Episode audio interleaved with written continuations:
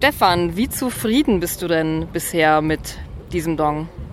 Ziemlich zufrieden. Also ich habe leider nicht den Überblick über alles. Ich habe äh, hier bestimmte Schwerpunkte und da können wir zufrieden sein. Doch, also es ist so, dass ähm, die Shows alle gut gelaufen sind. Wir hatten keine Ausfälle, was ja immer mal passieren kann bei Bands, die von weiter her anreisen. Zum Beispiel Elstorm standen gestern, ich glaube, zwei oder drei Stunden in der Vollsperrung auf der Autobahn, haben es trotzdem noch rechtzeitig hierher geschafft, glücklicherweise. Und haben eine 1A-Show abgeliefert, riesengroß mit, äh, ja, mit super Stimmung und mit fliegenden, gigantischen äh, aufblasbaren äh, Badeenten. Eine war es eigentlich nur, aber die, ist, äh, die war sehr gut. Was ist denn so eure Vision mit dem Dong Open Air? Wir wollen einfach dafür sorgen, dass die Leute hier eine gute Zeit haben. Wir selber sind ähm, Festivalgänger und auch schon Festivalgänger gewesen, bevor wir das Festival gegründet haben. Uns haben andere Festivals dazu inspiriert, das hier zu machen.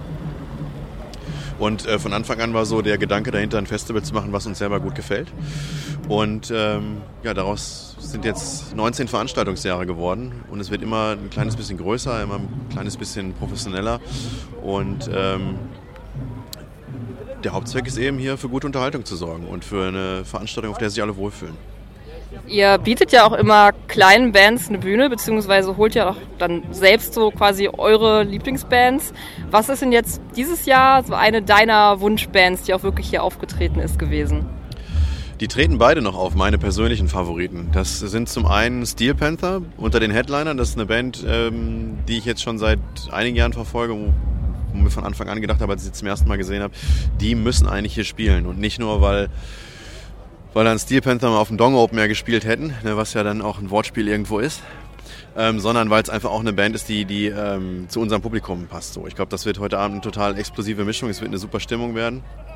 Und ähm, die zweite Band, auf die ich mich sehr freue, ist eine Band im Tagesprogramm, nämlich Bloodywood. Eine Band, die noch nie außerhalb von Indien aufgetreten ist, wo sie nämlich herkommen und ähm, auf eine ziemlich originelle Art und Weise äh, traditionelle indische Musik, die man wie der Name schon vermuten lässt, aus Bollywood-Filmen kennt, mit, mit New Metal verbinden. Und uns da damit auf YouTube aufgefallen sind. Und vor einem Jahr standen wir hier, ich weiß noch beim Abbau. Wir hatten kurz vorher die Band entdeckt und, und einer aus unserem Team hatte die vorgeschlagen. Und dann haben wir hier beim Abbau gestanden und ich fragte so, wie sieht das eigentlich aus? Hier haben wir mal Kontakt mit Bloodywood aufgenommen und dann hatte gerade sich so der erste Kontakt etabliert und man durfte leise zu hoffen wagen, dass man irgendwie vielleicht was im nächsten Jahr gebacken kriegt. Und so ist es jetzt tatsächlich gekommen und ähm, sehr schön für die Band ist, dass sie ähm, nicht nur diesen Eingig hier spielt, sondern die ganze Tour drum äh, gestrickt hat oder jetzt in der Folge spielen wird. Unter anderem mit einem Auftritt dann auch noch in Wacken, also besser geht es ja eigentlich gar nicht. Und ähm, wir sind total stolz, dass die Band hier jetzt ihren ersten Auslandsauftritt hinlegt. Jetzt ähm, klingt es so, als ob du auch wirklich dann gleich Zeit hast, dir die Bands anzugucken. Wie kannst du als Orga das Festival auch noch immer noch genießen? Wir haben hier ein fantastisches ehrenamtliches Team, das wir uns über all die Jahre aufgebaut haben. Und ähm, die unterstützen uns ganz wunderbar. Ich bin zum Beispiel zuständig für, oder ich habe die Übersicht sozusagen über ähm, unser Produktionsbüro.